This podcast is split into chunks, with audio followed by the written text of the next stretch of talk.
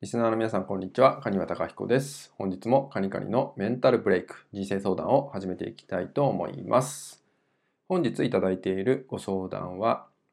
分かっていてもなかなかやめれないことがあります。ストレスを抱えてしまった時にお酒を飲みすぎてしまったりとか、お金を使いすぎてしまったりしてしまうことがあります。どうしてもこれらが改善することができません。どういうふうにしたらよろしいでしょうか？といったようなご相談となります。えー、分かっていてもやめれないこと、これをやめる方法っていうのをね、本日はご紹介していけたらなと思います。気持ちの中ではね、こうやめるべきとかね、やんない方がいいっていうのは分かってるんだけど、どうしてもこう体が追いつかない、まあ、真逆の行動をとってしまうとかね、えー、制御できなくなってしまうってこともね、あると思うんですよね。で、後になって後悔してしまったりとか、まあ、落ち込んでしまうってことも、えー、あったりすると思うんですけど、まあ、そんなね、自分を制御するために、ま大切なこと、考え方っていうのをね、今回ご紹介していきます。とまずこれは、えー、そのね、状況に陥ってしまった時、えー、本当はね、これをしない方がいいのになって思ってるけど、でもやっちゃうとかね、そういう時に、えー、どんな捉え方をしてほしいかっていうとですね、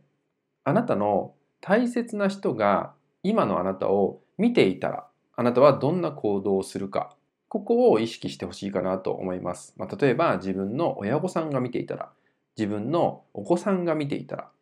どういう行動をとるのか。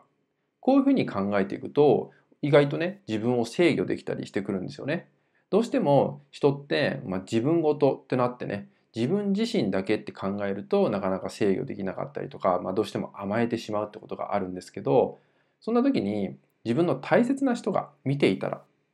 どう思うだろうかここをね捉えていただくと、えー、行動が変わってきたりとか、えー、今の自分の気持ちの整理ができたりとかしてくるんでね、え、自分を制御できたりとかもしてきます。なのでそういうね、え衝動に駆られてしまって自分が抑えられないそんな悩みを抱えてしまっている方っていうのは、えご自身の一番大切な人大事だと思っている人が今の、えこういうことをしてしまう例えばねお酒をいっぱい飲みすぎてしまう自分お金を使いすぎてしまう自分がいる時にこれをね大切な人が見ていたらどう思うだろうか。大切な人はどうしてほしいと思っているのか。とかねそういうふうに考えてもらえるとあなたの取るべき行動は変わってくると思いますのでね。是非そのようなね第三者というかね自分の大切な人がっていう目でね見てもらえると受け取り方その場のねあなたが取る選択っていうのもね変わってくると思うので是非ねこの部分に意識を向けていただけたらと思います。